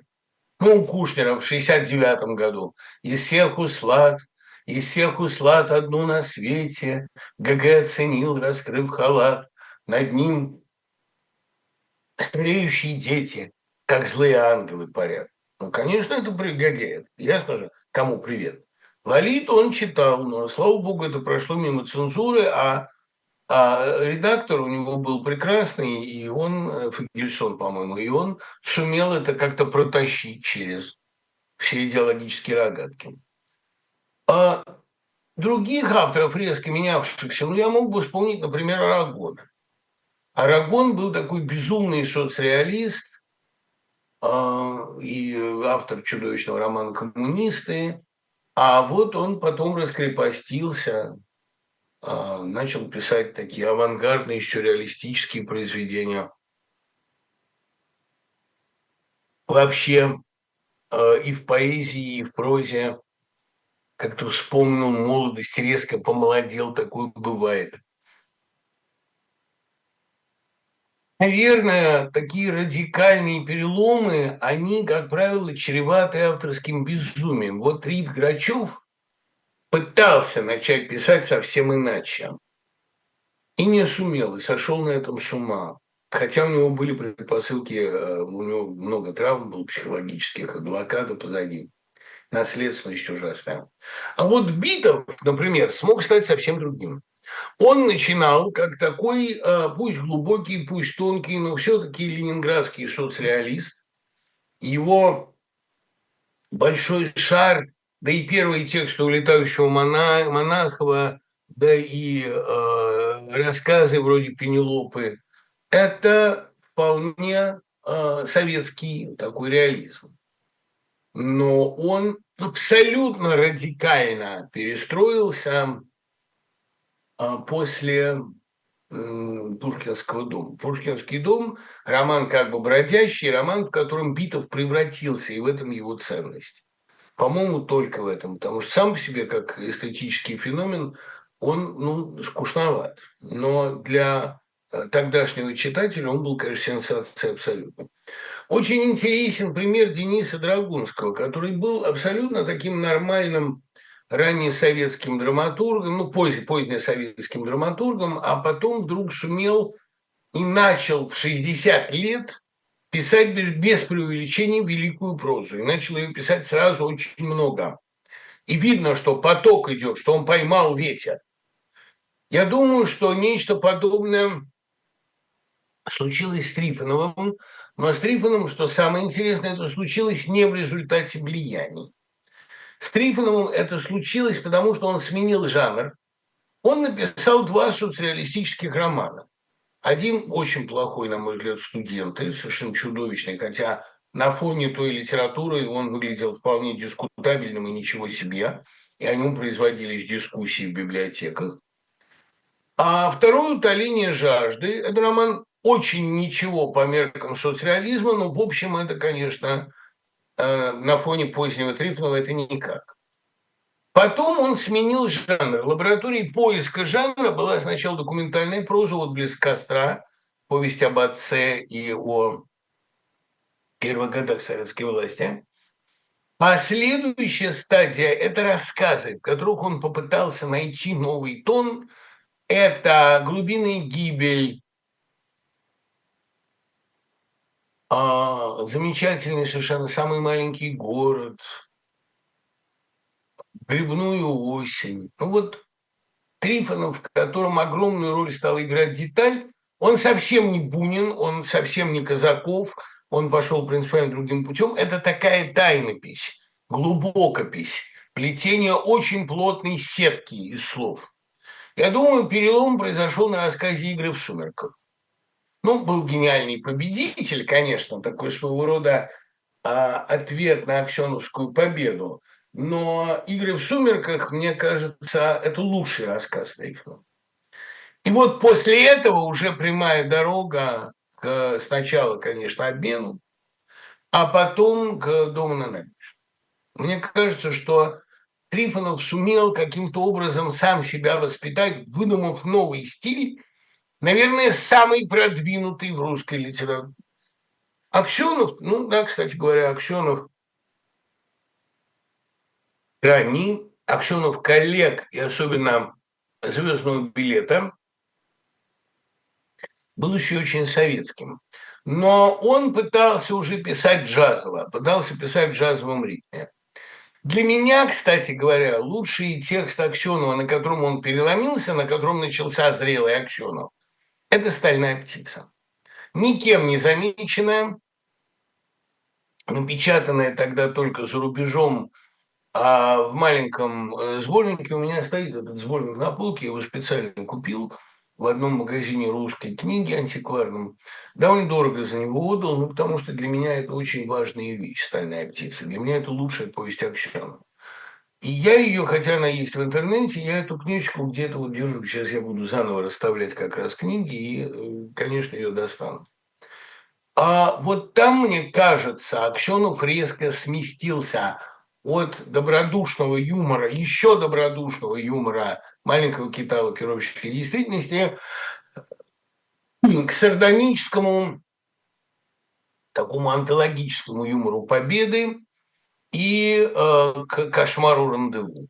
Рандеву – это уже настоящий, зрелый, поздний, идеальный Аксенов. Во всяком случае, Валерий Попов показывал мне все время публикацию «Рандеву» в «Авроре», даже жестоко покоцанную цензурой, как абсолютное чудо. Как обстоят дела с современной детской литературой? Есть ли она вообще? Как вы относитесь к серии «Зверский детектив» Анны Старобин? «Зверский детектив» – очень удачная придумка. Ее можно долго и успешно эксплуатировать, при этом развивая. Там хорошо все придумано, и с этой валютой шишек, и с этими баром сук, сучок – остроумная, прелестная вещь, выдуманная, а, думаю, в языковой игре Сашей Гаррисом и постепенно превратившаяся самостоятельное замечательное повествование. А думаю, что э, современная детская литература, ну, это прежде всего Веркин, литература подростковая. Но тут, видите, какая трагическая вещь. А современная подростковая литература во всем мире очень плохо себя чувствует. То есть чувствует она себя прекрасно в смысле спроса. И если вы придете, например, в американский книжный магазин, европейский в меньшей степени, но американский, там огромный раздел Young Adult, и это единственное место в магазине, где толпится молодежь. Там, ну, э, в разделе fiction вы найдете двух-трех фанатиков чтения вроде меня – моего примерно возраста. А в разделе Young Adult вы найдете э, десяток щебечущих студентов или старшеклассников, которые живо обсуждают новинки. И это будет не манга, это будут не графические романы, это будет проза. Другая проблема, что Young Adult во всем мире а, примерно эксплуатирует три темы. Я почему об этом говорю? Потому что я в Барт-колледже во второй половине года буду читать а, курс по э, проблемам и по поэтике Яны Далт. Таких сюжетов три, и вы их легко назовете сами. Первый – это новенький-новенькая в классе, буллинг. Второй – это Ромео и Джульетта межклассовая любовь, то есть буквально любовь между разными классами в школе или разными подростковыми бандами, ну, условно говоря, Warriors, да, замечательный соло Юрика. И третий сюжет – это подросток путешествует. путешествовать во времени, как Индиана Джонс, или в пространстве, как Томми Швельмовский. Но э, Ян Эдалт не предлагает ничего нового, тогда как на самом деле или «Белый список», или «Сайбирия» с историей синих китов, и история, например, секты, которая описана замечательно у Максима Сонина, молодого совсем автора, или история просто подростка, проходящего через мучительный экзистенциальный кризис, как у Джесса Болла. Это очень интересная и перспективная вещь. Подросток – самая благодарная аудитория. Его бы воля, он бы читал все время. Но ну, напишите для него что-нибудь, где был бы и сюжет, и экстремальный опыт. Дело в том, что подростковая вот эта пустыня отрочества, как называл это Толстой – Подростковое созревание – это время одинокое, трагическое, потом значит, в силу какого-то особенного целомудрия не только российские, но и современные а, американские авторы, и можно понять их, тут гнет цензура в этом плане не меньше, очень избегают писать о физиологии. А ведь физиологические катастрофы, которые бури, которые в это время сотрясают молодого человека, они безумно интересны и с женской, и с мужской точки зрения. А еще интереснее – это выбор третьего гендера, по каким мотивам это происходит. То есть писать не переписать, но почему-то люди предпочитают заниматься куда более протаренной темой, а именно темой расовой проблематики. Как трудно человеку другого цвета кожи утверждаться а, во враждебной среде. Ну, трудно любому человеку, любого цвета кожи утверждаться во враждебной среде. И мне кажется, что как раз Проблема физиологии в ближайшее время и во взрослой, и в подростковой литературе выйдет на первое место, потому что э, и подростки, и мы сталкиваемся с огромным, а, абсолютно новым революционным шагом в истории человечества. Человек станет, может быть, не бессмертием, но жить он станет гораздо дольше. Огромное количество болезней перестанет существовать. Мы оттягиваем этот момент, занимаясь войнами, а ведь на самом деле великие биологические перемены ожидают нас уже в этом десятилетии. И вот э, физиологический роман, не физиология Петербурга, как когда-то, не э, социальная физиология, а антропология, культурная, религиозная, биологическая. Это тот набор тем, с которым литература пока не работает совсем. Я не знаю, чего она боится. Интересно, что вы думаете про Эдварда Лира, повлиял ли он на Хамса? Я думаю, на Хармса повлиял Майринг, что он сам и признавал.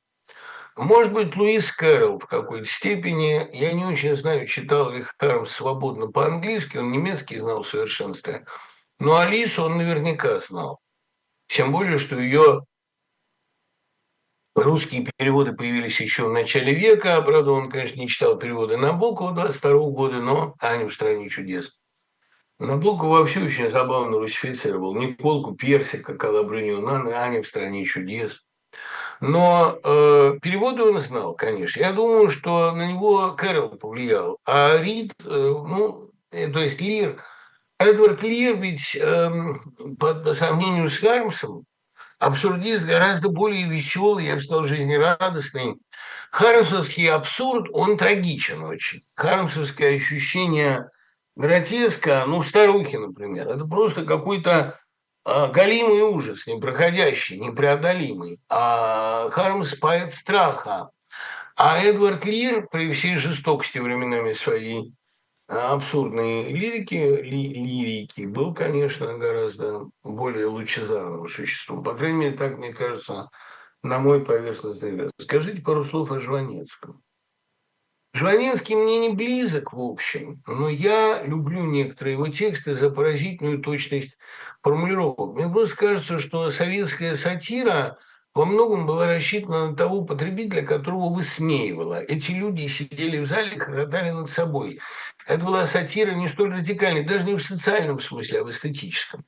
Но мне очень дорог поздний Жванецкий, когда он стал говорить о трагедии возраста и о трагедии несбывшихся ожиданий. Вот когда у его юмора появился отчетливо трагический привкус, когда Россия, грубо говоря, после идиллических 70-х, да, сонных, вышла сначала на простор больших перемен, а потом в бункер гораздо более ужасного будущего, мне кажется, вот тогда у Жванецкого появилась новая нота. Совершенно потрясающие тексты писал бы он сейчас. Конечно, он вернулся бы в Одессу и писал бы их оттуда. Но думаю, что в любом случае он бы этого не пережил. Россия, которая обстреливает Одессу, он бы этого не пережил. И как-то хорошо, что не дожил. Розанова говорила, если уже я дожила до этого, я должна дожить и до конца этого. Ну вот не привелось. А э, Жванецкий, он примерно знал, что это может так он хорошо умел предвидеть а русские бездны, но, э, слава богу, он не увидел. Почти в каждом день вы с любовью говорите о Петербурге. На, спасибо. А, вопрос о вашей любимой точке в Петербурге. В Петербурге очень много мест, которые я люблю не по биографическим связям с ними, просто потому что как-то они геополитически мне нравится. Может быть, там земное тяготение меньше. Ну, есть куски, ну, например, канал Грибоедова весь, который мне ну, просто идти вдоль его изгиба, как по левую, так и по правую сторону Невского. А вот это, как замечательно сказал Аксенов, и Катаев очень оценил, это вода в канале Грибоедова, пыльная, как крышка рояля. Летняя вода, да, потрясающая. Летний Петербург с тополями люблю больше всего. И у Кушнера в основном летние стихи. Хотя прекрасные и зимние. Там, и ты не дремлешь, друг прелестный, а щеки варежку трешь. А, конечно, Петроградская сторона, конечно, Большая Зелень, улица Слепаковой, конечно, а, острова, особенно Елагин и Крестовский, на которых я когда-то разместил место действия орфографии. Многие рассказы о Кутагаве перекликаются с русской литературой. Нос переосмысление Гоголя, Паутинка, Луковка Достоевского. В чем близость культуры Америки, то есть Японии и России, или Акутагава скорее европейский автор? А, конечно, Акутагава скорее европейский автор. Но э, я думаю, что для авангардиста это естественно. Он, конечно, авангардист, он человек модерна, отсюда его чувство вины перед традицией – перед архаикой, э, которой ему все время казалось, что он изменил. А Ктагау больше всего похож на Хармса и на Кав. И притчи их похожие мотивы, и поведенчески они похожи очень. А Кавка и Акутагава вообще какие-то двойники. Ну и Хармс такой тройник к ним добавляющийся. Я думаю, что Акутагава и русская литература, вообще японская и русская литература близки по одному критерию – по понятию предельности. Вот когда стремлению к пределу. Вот когда-то БГ очень точно сказал, что японская литература а, э, потому так э, устремлена к смерти, нацелена на смерть, что это литература острова. Как остров со всех сторон окружен водой, так э, жизнь со всех сторон окружена смертью, Поэтому тема предела для этих литератур особенно актуальна. Да, это, безусловно, так. Но э, я думаю, что это еще и предельность опыта, какое-то стремление к, к максимализму. А, а Кутагава все время пытается нащупать пределы человеческой личности, поэтому описывает экстремальные ситуации. Ну, там вспомнить э, «Врата ада», например, или «Рашомон», или «Зубчатые колеса». Для меня, конечно, Акутагава один из самых родных авторов, хотя больше я люблю нос. Люблю его именно потому, что это совсем не гоголевская вариация. Главная тема носа ведь это то, чем ты тяготишься, то, от чего ты стараешься избавиться, может быть твоей главной особенностью, твоим лицом. И мне чисто эмоционально, чисто настроенчески безумно нравится этот финал. «Теперь-то ты со мной навсегда», — сказал монах с умилением и поставил свой бедный нос холодному ветру. Я так люблю этот финал. Я тоже, может быть, хотел бы избавиться от каких-то вещей, делающих меня изгоем. Но все-таки я это изгойство ни как опыт, ни как эмоцию ни на что бы не променял. И не буду лицемерить, говоря, что я хотел бы стать как все. Нет, не хотел. Хотя все тоже изгои. А у нас в семье Барто интересует только детей, в отличие от Маршака. А недавно я на старости лет испытал наслаждение от музыкального прочтения Зилкова «Майдадыр». «Майдадыр» в этой версии я не слышал, но мне часто приходилось слышать противопоставление эм, Чуковского остальным детским поэтам Михалкову, Маршаку и Барто. Наверное, противопоставление э, Михалкову имеет место, потому что Михалков очень гладкий, счастливый, лакированный, хотя у него были замечательные детские стихи. Ну, «Колыбельный Светлане», мне кажется, просто гениальный, вне зависимости от обстоятельств и написания. А, а насчет Маршака и Барто я, безусловно, их предпочитаю Чуковскому. Чуковский считал, что детская поэзия должна быть игровой, как считалка, чтобы в нее можно было прыгать и скакать, чтобы она несла ребенку какой-то заряд веселья, игры и азарта. Я так не думаю, я принадлежал к таким более книжным, более печальным детям и особенно азартно прыгал. Никогда не был так полон энергии, чтобы непрерывно бегать и все крушить вокруг себя. Больше любил читать, чем гулять. Больше любил дождь, чем ясную погоду, потому что дождь не гонит гулять. И мой любимый детский поэт Барто и, конечно, Маршак, которого я считаю великим лириком не только в детской поэзии.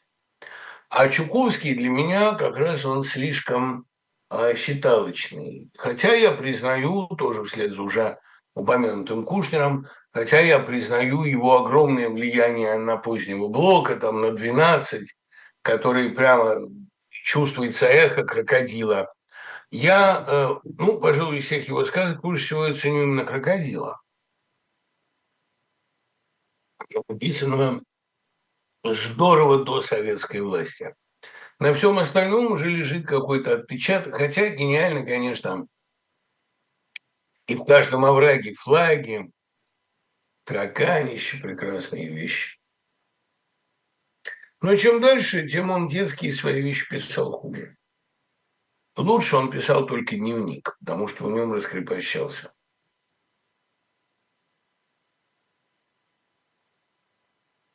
Когда уже успокоятся дураки, которые продолжают сводить счеты с релакантами? Никогда, у них другой повестки нет. Что еще они могут делать, как не глумиться над отъехавшими? Писать, что а мы выступаем в заштатных аудиториях, преподаем никому неизвестных университетах, так на минуточку, Корнель или Рочестер, а пишем никому не нужные книги, которые выходят тиражами большими, чем в России, ну и так далее. А нет, не успокоится, потому что пока мы живы, им тревожно, когда мы умрем, им будет одиноко, они же не самодостаточны. Эти спутники светятся отраженным светом. Им надо все время вечно сводить с нами счет. Вот они сейчас недовольны. Им кажется, что государство не уделяет достаточного внимания Z-поэзии. А что ей уделять внимание? Государство тоже не хочет себя компрометировать. Ведь Z-поэзия в мать своей чудовищная. Это просто дети, которые в отсутствии учителя, как сказано у Пастернака, помните, мы бузатеры с разрешения всех святых. То есть это, простите, Мандельштам. Это э, четвертая проза. Это вдарь, Васенька, вдарь с разрешения. А Пастернак называл это буйство с мандатом на буйство. Это э, не может быть востребовано нигде, ни в какое время. Там правильно пишут, мы, у нас есть для вас сюрприз. Даже если вы выгоните всех профессионалов, вас все равно будут читать, любить и награждать вместо них. Сделать все это вашим я не могу, увольте. Поэтому у них сейчас как раз самый мучительный период, период осознания, что мало перебить всех, кого, ну, как говорил Крылов, вот мы, Константин Крылов, вот мы перебьем всю нерусь, и тогда все русское будет хорошо себя отнюдь. Не Русь, вырусь, как бы вы нас ни называли, ну, даже если бы вам удалось каким-то чудом на всех перебить, что очень маловероятно, окончательное решение еврейского вопроса невозможно, а окончательное решение интеллектуального вопроса тоже невозможно. Нельзя перебить ни дураков, ни всех, кроме дураков. Битва с дураками обречена всегда закончиться ничем. А ничего у вас не получится. Но даже если бы вам гипотетически это удалось, вы все равно не были бы счастливы и начали бы бороться с кем-то из себя, с кем-то наименее людоедливым, наверное. Как с вами созвониться для личного разговора? Я хитрый малый, Мирон, у меня телефон отключен. Я э, общаюсь по WhatsApp. По WhatsApp вы можете со мной переговорить всегда.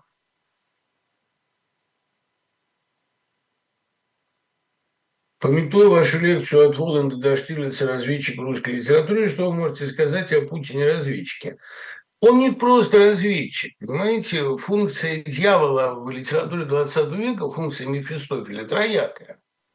Разведчик, покровитель искусств и мститель, каратель.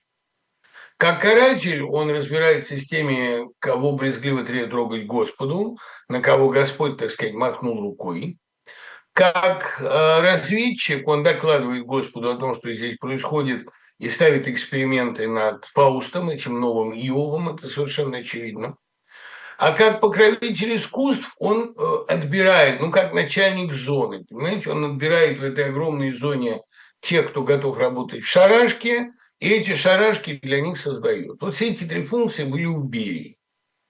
Путин тоже выступает и как покровитель искусств. Вот вам, пожалуйста, те искусства, искусства Машкова и Гергиева. Он выступает как каратель, потому что он, эм, будем откровенны, разобрался с очень многими, а, не по своей, конечно, воле, но так жизнь заставила, с очень а, многими взорвавшимися а, барыгами и ханыгами, но он, естественно, карает еще и либералов, и мыслящую часть общества, но это ничего не поделаешь, это издержки того, что вы прибегаете к помощи дьявола, чтобы разобраться там с коррупцией. Дьявол всю коррупцию берет на себя. Он побеждает ее в масштабе страны, как Андрей Панин в фильме «Бригада». Он становится глав бандит. Ну и третье, он э, значит, разведывает и докладывает. Он подвергает Иовов, подвергает Фаустов разным испытаниям. Его мнение, как правило, о человеке остается негативным, презрительным, и это он докладывает.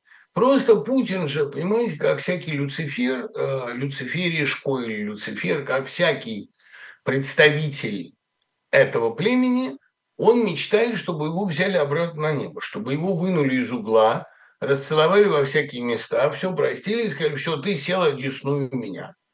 Я отдаю тебе восточное полушарие по твой полный контроль, это твоя зона действия, все, что происходит там, спор славян между собой, делай, что хочешь, я тебя возвращаю. Он очень этого хочет, но этого не будет, конечно.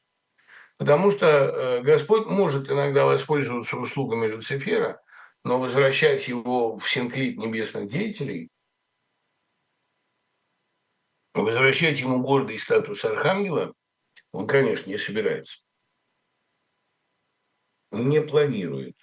А вопрос в том, когда надоест Иовам, что на них ставят такие разнообразные печальные эксперименты.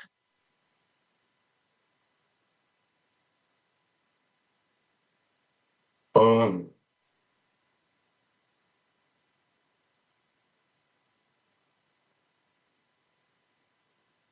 Имеет ли смысл переубеждать? Очевидно, нет. Ни в коем случае не имеет. Как не переубеждаете, я уже говорил. Вот есть приемы, с помощью которых вы можете ну, укрепиться в собственной вере. Но переубедить вы не можете никого, пока реальность не займется этим. Как вы видите свою деятельность в будущей России? Педагогика в основном, журналистика нет. Как говорил Леонид Филатов о театре, эта дверь для меня закрыта. Ну, что-то писать я, наверное, буду иногда. Но делать это профессии нет. По затратам сил это требует очень мобильных, постоянных передвижений и очень быстрой реакции. А сейчас быстро реагировать на события опасно еще и потому, что сами события идут слишком быстро. Поймите, мы в бифуркации, мы в водовороте, мы уже в нем. То, что выглядит в России как э, застывшая ситуация, как лед, как янтарь, как вот застывшее время, это не так. Может быть, э, Россия сейчас в льдине, но эту льдину крутит в водовороте, толкает о берега, и она раскалывается. Я имею в виду, конечно, не распад России, который весьма проблематичен. Я имею в виду именно то, что она претерпевает разные деструкции, разные, разные формы упадка. И думать, что все застыло, это именно льдина, которую крутит Мальстрем. И какое ее, кстати, устремили в этот Мальстрем совершенно сознательно. Это не Титаник, а айсберг. С этим айсбергом уже много кто столкнулся, но ясно, что сам он тоже не уцелеет. Не случайно сейчас крупнейшие айсберги, отколовшиеся в разное время от Атлантиды и той Антарктиды, стремительно тают. А это э, не та Россия, которая была при Андропове, при Черненко, не застойная, позднезастойная, уже болотно застоявшаяся зловонная Россия. Нет. Сейчас Россия находится в активнейшем периоде трансформации. Но просто очень многое незаметно изнутри. И как это пойдет дальше, э, совершенно нельзя понять, потому что когда вы не звергаетесь в Мальстрем, вас засасывает в черную дыру. Выход из этой черной дыры непредсказуем. Почему Барто участвовал во всех травлях собратьев по Перу? Много причин. Во-первых, она была очень неуверенным человеком. Лидия Чуковская записала ее слова. Почему Борис Леонидович не покается, не напишет что-нибудь советское? Ведь он глубоко советский человек. Это было сказано, конечно, от полного непонимания, что такое Пастернак, но еще это было сказано от глубокого сочувствия, сострадания. Она хотела быть с ними, быть как они. Она обожала Ахматову, она боготворила Пастернака. Но она совершенно не понимала, что они такое. И в травле Пастернака она, кстати, не участвовала. Про Ахматову не знаю, хотя стихи об Ахматовой восторженно у нее есть она была очень уязвима, она чувствовала себя сама потенциальным объектом травли. Ведь понимаете, кто травит горячее всего, активнее всего? Те, кто понимают, что завтра будут травить их, и они хотят отвести этот удар от себя. Все, кто сегодня участвует в любых буллингах, собратьев ли по Перу, политиков ли оппозиционных, все, кто сегодня травит инакомыслящих, они понимают, что они следующие. Вот и все. Барто это понимал, и она в этом смысле чрезвычайно наглядный пример. Она, правда, была уязвимый человек. В стране почти победившего антисемитизма, например, в конце 40-х, она была еврейкой, и еврейкой всем известной и нескрываемой, и эти страхи ее волновали. А люди, напуганные тогда, перепугались на всю жизнь. Потому что то, что происходило в России в конце 40-х, было в некоторых отношениях страшнее, чем то, что было в 30 в конце 30-х. Я думаю, что ну, просто масштаб-то был сопоставим, а ничего хорошего в стране уже не осталось. Ушло это все опьянение пятилетками, космическими рекордами, полярниками и прочим экстримом. Ну и кроме того, Барто, хотя она избежала в довольно безопасную область детской поэзии, она понимала, что если захотят, то и в детской поэзии достанут, и придется писать какие-то схематические, идиотские стишки про правильных пионеров, комсомолят, октябрят.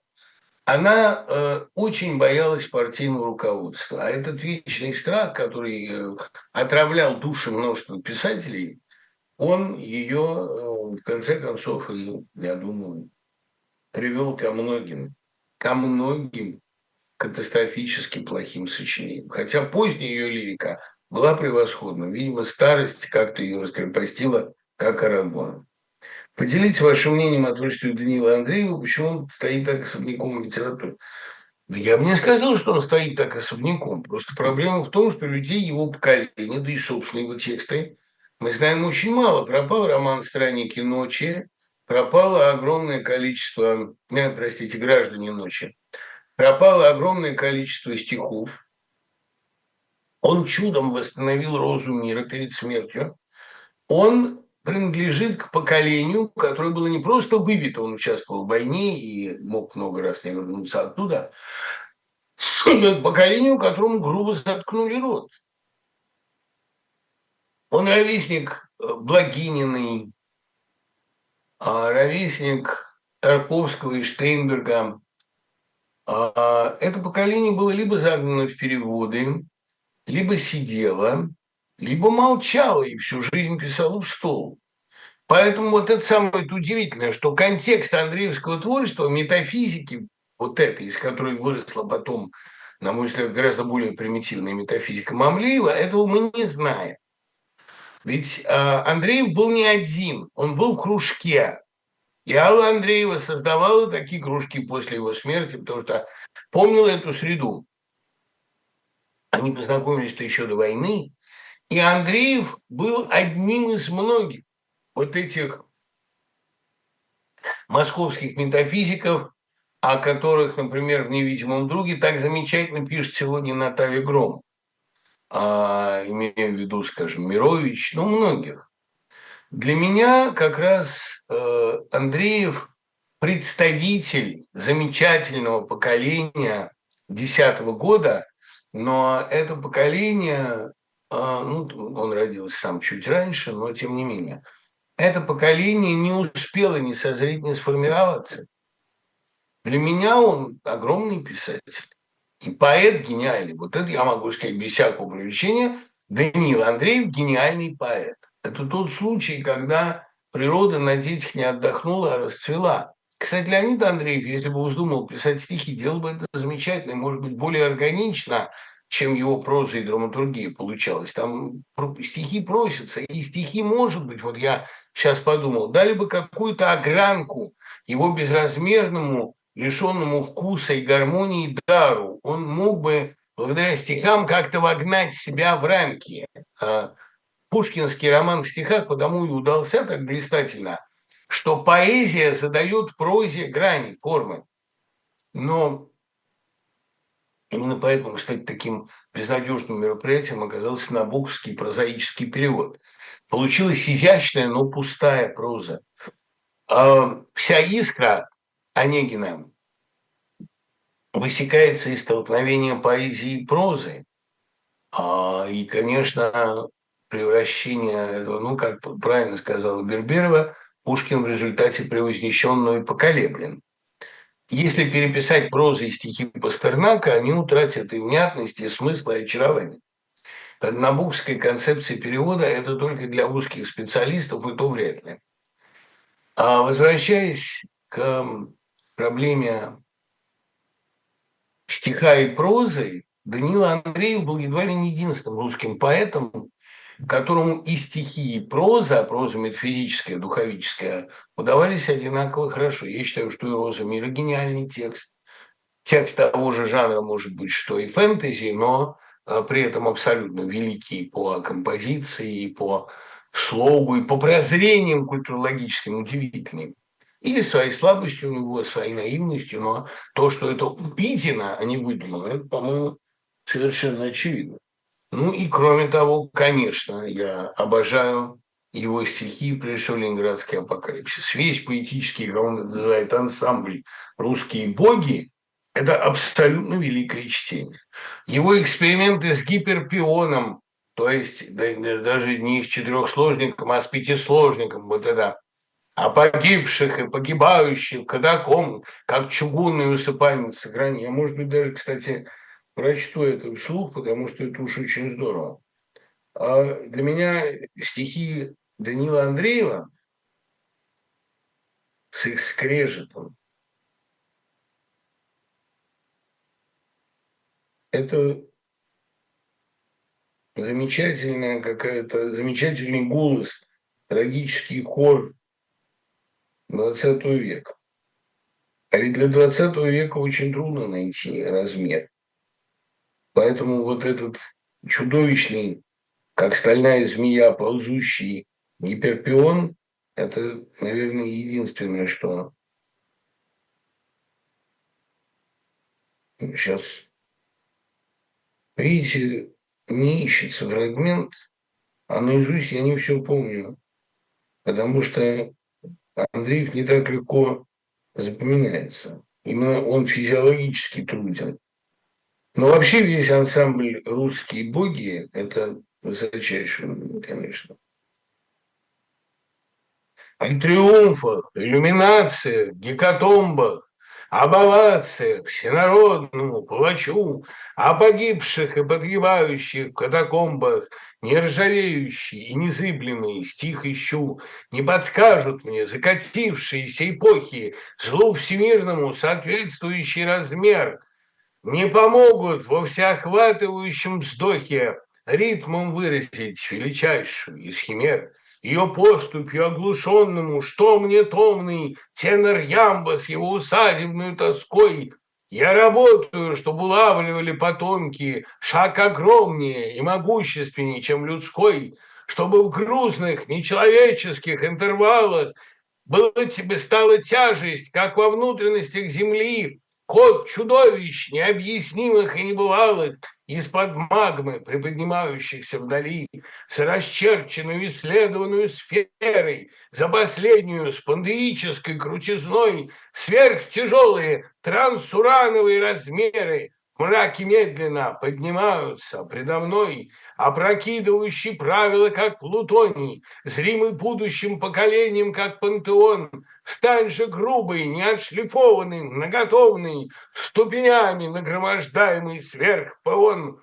Не расплавятся твои сумрачные устои, не прольются перед кумирами, как елей, Наши судороги под расплющивающей пятою, наши пытки и наши казни запечатлей, и свидетельство о склонившемся к нашим мукам, у Ицрауре, угошающим все огни, ты преемником нашим детям и нашим внукам, как чугунная усыпальница, сохрани. Совершенно гениальная поэзия.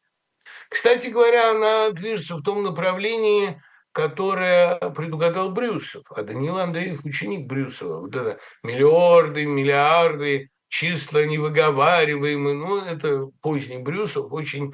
Знаете, эм, поздний Брюсов – это вот как тот музыкант Лем у эм, Тургенева в «Дворянском гнезде». Он что-то ищет, что-то слышит, но нащупать не может. Это такая гигантская лаборатория. А вот гармония, которая вышла из этой лаборатории, это сделал Даниил Андреев. Гиперпон – это ну, одно из величайших стихотворений а в русском 20 веке. Хотя и проза его очень, понимаете, очень значительно. Как бы вы ни относились к розе мира, даже если вам все это кажется бредом, а, это бред самый значительный и самый, а, наверное, талантливый. Что вы можете сказать о своей вере в русский народ? Я могу сказать одно. Народ некорректное понятие. Я верю, что это понятие исчезнет из наших разговоров после этой эпохи. Исчезнут три вещи. Исчезнут тюрьмы, что ясно, что они никого не воспитывают, а только порождают тюремную мораль, а эта мораль отравляет любые социумы. Исчезнут, э, интер... исчезнут националисты, потому что станет ясно, что интернационализм – это единственный ответ на фашизм, и любой национализм в потенции приводит к фашизму. Ну и естественно, понятие народ как некорректное, потому что э, все э, попытки либо возвеличить народ, либо растоптать народ, унизить народ, это всего лишь отрицание ответственности. Это размывание этой ответственности. Как вы представляете себе Вована и Лексус? Ребят, не существует никакого Вована и Лексуса. Существует отдел Лубянки, который занимается дипфейками. Занимается в каком-то отношении профессионально, в каком-то нет. Ну, это как Баширов и Петров. Неужели вы думаете, что Отравление производит Петров с Башировым, которые, кстати, исчезли неизвестно куда. Какие-то исполнители с такими именами и фамилиями, ну, как миф, как легенда, может быть, где-то и существует. Но на самом деле это отдел Лубянки, который занимается провокациями, часто международными, иногда вот такими. Но это в любом случае никакие не пранкеры. И надо понимать, с кем мы имеем дело. Именно поэтому мы неплохо на мой взгляд, потроллили. Единственное, что, а, к сожалению, эту радиоигру стало невозможным продолжать, потому что они свернули спецоперацию. А то можно было бы и дальше из них вытягивать ее подробности. Они уже начали встречи назначать. Это могло бы быть очень интересно. Но, к сожалению, закончилось ничем. О каком лагере написан стих Слуцкого «Киринская яма»? Спрошу Никиту Елисеева, главного специалиста по Слуцкому. Сам, к сожалению, не знаю. А... Я с детства не люблю Гайдара. Меня мама заставляла читать «Судьбу барабанщика». Мне это казалось чистой шизофренией.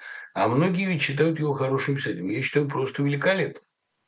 А проза мускулистая и сильная, недаром он постоянно читал вслух новые главы, пока не запоминал наизусть, потому что все, что лишнее, оно отламывается в э, чтении вслух, как при скатывании статуи с горы. У Микеланджело была такая идея, надо скатить статую с горы, все лишнее отвалится. Может быть, это слишком радикальный способ, но действительно Гайдар умел отсекать, у него голый мускул. Проза абсолютно динамичная, сияющая. Это не говоря о том, что душевная боль Гайдара, его тревога, не выступающая. Я бы, наверное, написал такую статью «Тревога Аркадия Гайдара». Может быть, я со временем напишу ее для э, нашего дилетанта, потому что мне кажется, что а в «Дилетанте» Гайдара еще не было в галерее. А ведь «Дилетант» – это, пожалуй, последняя возможность эту галерею публиковать. Ну, или лекцию сделать. Мне кажется, что а, «Тревога» Аркадия Гайдара очень хорошее название. Тем более, что у него действительно постоянно в текстах эта тревога слышна. Прокатывается она каким-то образом. А, тем более, что тревога – это ключевой такой военный термин, подъем по тревоге. Гайдар все время жил в ожидании войны. Это был его невроз. Но в данном случае невроз совпал с неврозом эпохи. И получился гениальный писатель. О том, что невроз 30-х не мог разрешиться ничем, кроме войны, блистательные статьи о Гайдаре для вечернего клуба писал когда-то Евгений Марголин. То есть он не писал, он наговаривал, а я записывал. Это, была, это был его разговор примитивный. Мы поговорим об Агнии Барто и почему я ее считаю своим любимым детским поэтом. Знаете, моя первая, вот мною выученная, мне понравившаяся детская поэзия – это трехтомник Агнии Барто. Я хорошо его помню. А первый красный том, второй синий, а третий зеленый. Зеленый содержал в себе сценарии и пьесы, и очень смешные детские сценки. Например, замечательный монолог для Рины Зеленый. Мы в детсадике теперь играем не в куклы, а с двигателями. Я этому двигателю на все колесики туфельки надел и спать уложил. А непобедимой совершенно детской игре в человека. Потому что ничем нечеловеческим это заменить нельзя. Но я очень люблю и ранние ее стихи. Они, конечно, несут на себе очень сильный отпечаток советской власти. Ну, там городок у берега, пальмы, пальмы, пальмы, мы с тобой в Америке, вот куда по пальмы. Я всегда про себя читаю, иногда и вслух, попадаю в Лос-Анджелес или во Фриско, где пальмы, пальмы, пальмы. Но для меня а для меня как раз Барто сильна не социальными очень всегда все равно точными, изящными стихами. Она единственный настоящий лирик в русской детской поэзии. А есть настоящее живое трепещущее дыхание прекрасный ритм, есть даже некоторая сугестивность, некоторые ну, а, чемноты, рассчитанные на догадку. Я, например, мог бы прочесть, наверное, самое лирическое из ее стихотворений, самых пленительных. Именно потому, что, ну, понимаете, вот его смысл очень неоднозначен.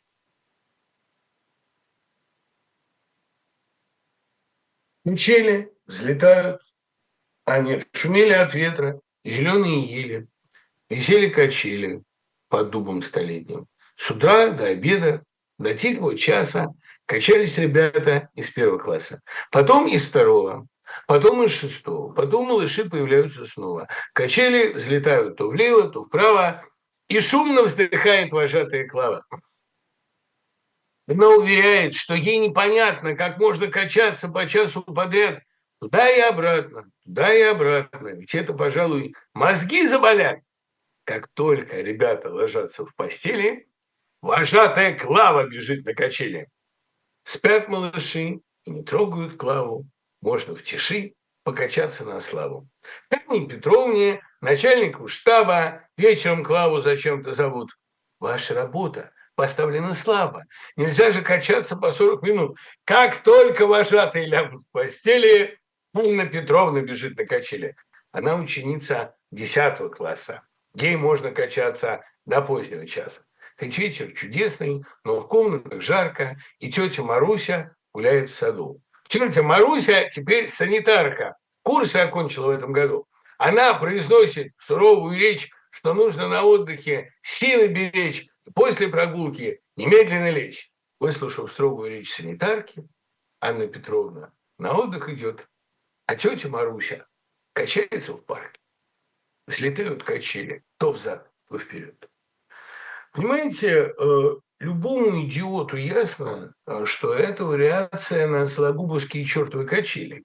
Как, кстати говоря, и крылатые качели Энтина Крылатого в юном месяце апреля. Все качельные стихи в русской поэзии восходят к чертовым качелям Сологуба. В тени мохнатой ели над быстрой рекой, качает чуть качели мохнатую рукой. Качает и смеется, вперед-назад, вперед-назад, доска скрипит, рвется, гнется, а сук тяжелый трется, натянутый канат.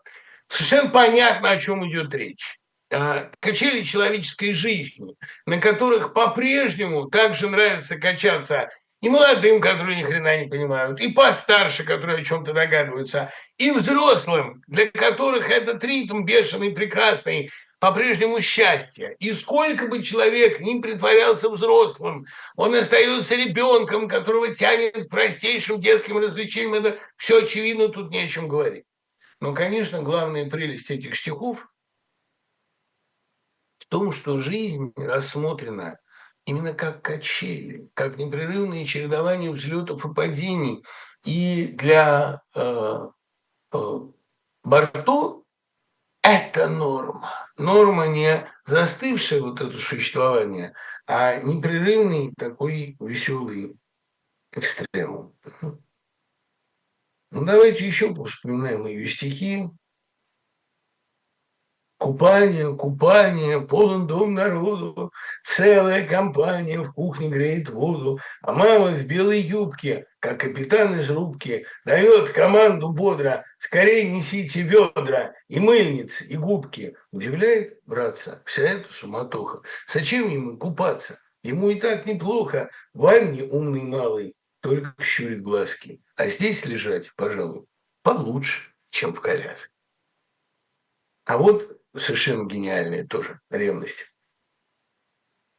Мне казалось, будто Вася без меня скучает. Я сказала, признавайся, что тебя печалит. Исчезают виды чаек, вдруг он отвечает. Если чайки станут редко, а потом как? Если редки станут предки, нет потомков, о каких-то редких видах, раскричался Вася. Говорю ему с обидой, ты не надрывайся. Охранять он хочет чая. Типа в них души не чает. А меня не замечает. Это вечная тоже проблема. Помните, как в школьном вальсе героиня, вот эта Зося, героиня Лены Сплаковой, э, с тоской говорила, ты будешь океанологом или вулканом, вулканологом, а мне тебя ждать все время. А, а вот, вот, я же это наизусть все помню с детства. Понимаете, мало того, что они очень мнемоничны, они прекрасно запоминаются, но это лирика. Это стихи, написанные на лирические темы, транспонированные для детей. Это стихи не про мячик, не про игру, не про школу, не про родителей и бабушек и дедушек. Это стихи про взрослые чувства,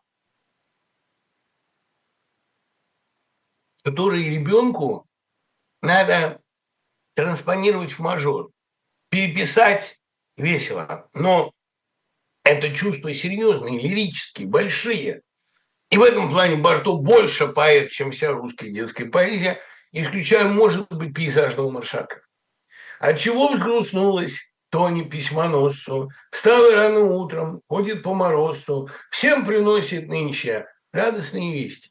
А чего ж у Тони сердце не на месте? Ей от грустных мыслей никуда не деться. Ждать от друга писем ей хотелось с детства. Но никто не пишет Тони комсомолки. Все ее подружки здесь живут, в поселке. Ей ни разу в жизни писем не вручали. Грустно письмоносцу. Ходит по морозцу. Почтальон в печали. Классическая история сапожник без сапог, почтальон, которому никто не пишет, учитель, у которого собственные дети не слушаются, да? киномеханик, который не ходит в кино, потому что все его смотрит из будки. Это довольно серьезная такая коллизия. А вот гениальность, которую я больше люблю читать, чем комментировать. Боюсь я темных улиц, дворов, где нет огня, Боюсь, подкараулит там кто-нибудь меня. Вдруг окажусь я трусом. Чужую храбрость славлю, себе ж пятерку с плюсом. За храбрость я не ставлю. Я спрашивал Валерку, какой я на поверку? Я спрашивал Валерку, какой я на поверку? Ну неужели струшу я в настоящем деле открыл ему всю душу? Мы долго с ним сидели. Мне сказал Валерий, что он во мне уверен. А утром все померкло пересказал Валерка наш разговор о трусах девчонки в белых бусах. Пересказал со вкусом, как я боюсь быть трусом. Его я, между прочим, подар, погладил по лицу, парочку пощечин выдал под лицу. Шикарно. А значит, уже не трус. Но не трус не потому, что по морде надавал хаму, а потому что перешагнул через себя. Кстати говоря, вот это вечная мнительность советского школьника его же все время готовили к подвигам. Вот тебя будут пытать, а ты выдашь тайну. Вот Ксюша Драгунская, который день рождения буквально через неделю, как и у меня, она мне рассказывала довольно часто, а что у них был э, в игре «Все Мальдур», «Все мальчишки дураки», был штаб, были тайны, которые можно выдавать мальчишкам под пыткой, и были тайны, которые под пыткой выдавать нельзя. Это вот вечная э, советского школьника мысль, что если будут пытать, он жил в готовности к пыткам, а предатель я или не предатель, ты все равно предатель, мальчик, тебя так назовут. Когда родине надо будет спрятать какие-то косяки, виноват у него будешь ты, а не она. Но вот эти муки э, человека, э, который все время готовит себя к ужасному, они у Барто зафиксированы гениально. Вот поручается Андрею. Это тоже, ох, какое суперсовременное стихотворение. Андрюша летом был в Крыму и рассказал на сборе, как было весело ему купаться в Черном море. Какая легкость, какой полет, как стихи вообще текут рекой. Написал он в стенгазете о камнях, о южном лете, и о склонах Аюдага, и о том, как воздух чист, такая молодчага. Ты, Андрюша, активист. Раз ты выступил в печати, ты шефом будешь, кстати, наш подшефный детский сад, пусть тебя и пригласят. И пошло без передышки. Поручений целый лист. Обсуждение новой книжки подготовит активист. Выступление на линейке поручается Андрейке. Клеить детские игрушки поручается Андрюшке. Помогать больной старушке поручается Андрюшке. И пойти в оранжерею поручается Андрею. Вся дружина очень рада, что Андрюша так ретит. А работать нам не надо, есть для этого актив. Ночь пришла, огни погасли. Где мой сын? Вздыхает мать.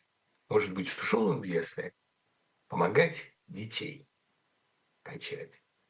Господи, а вот черемуха, черемуха во враге расцвела, черемуха, черемуха стоит белым бела. Хотели за черемухой девчонки вчетвером, но оборвать черемуху им не позволил гром. Сначала он не полный, не полный подал голос, потом от желтых молний все небо раскололось, все громче, громче слышится, гремит через огонь. Черемуху, черемуху, черемуху не тронь.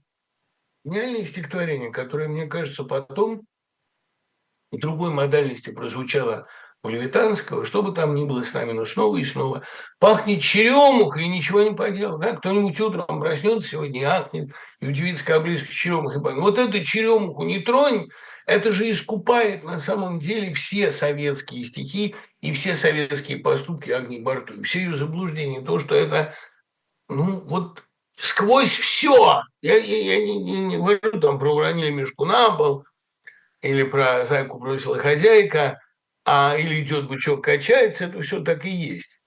Мне очень нравится, как у Валерия Попова было. Это идет бычок, качается, кончает на ходу, никак не догадается, кого имел в виду. Но даже в переделке это прелестно. Нет. И, конечно, а вот это больше всех им надо. А вот совсем напоследок. Везет нам. Мне помогает случай. Счастливая звезда. С девчонкой самый лучший, я вижусь иногда. Наташа едет к тете, не ближние края, а у дома в поворотне отказываюсь я. Случайно сводит нас судьба то у панарного столба, то в магазине нотном. Действительно, везет нам. Но я, по правде говоря, чтобы встретиться случайно, часами жду у фонаря. Читатель, это тайна. Вот это тайна есть у поэзии Агни Барто, чего еще надо. Спасибо, услышимся через неделю. Пока.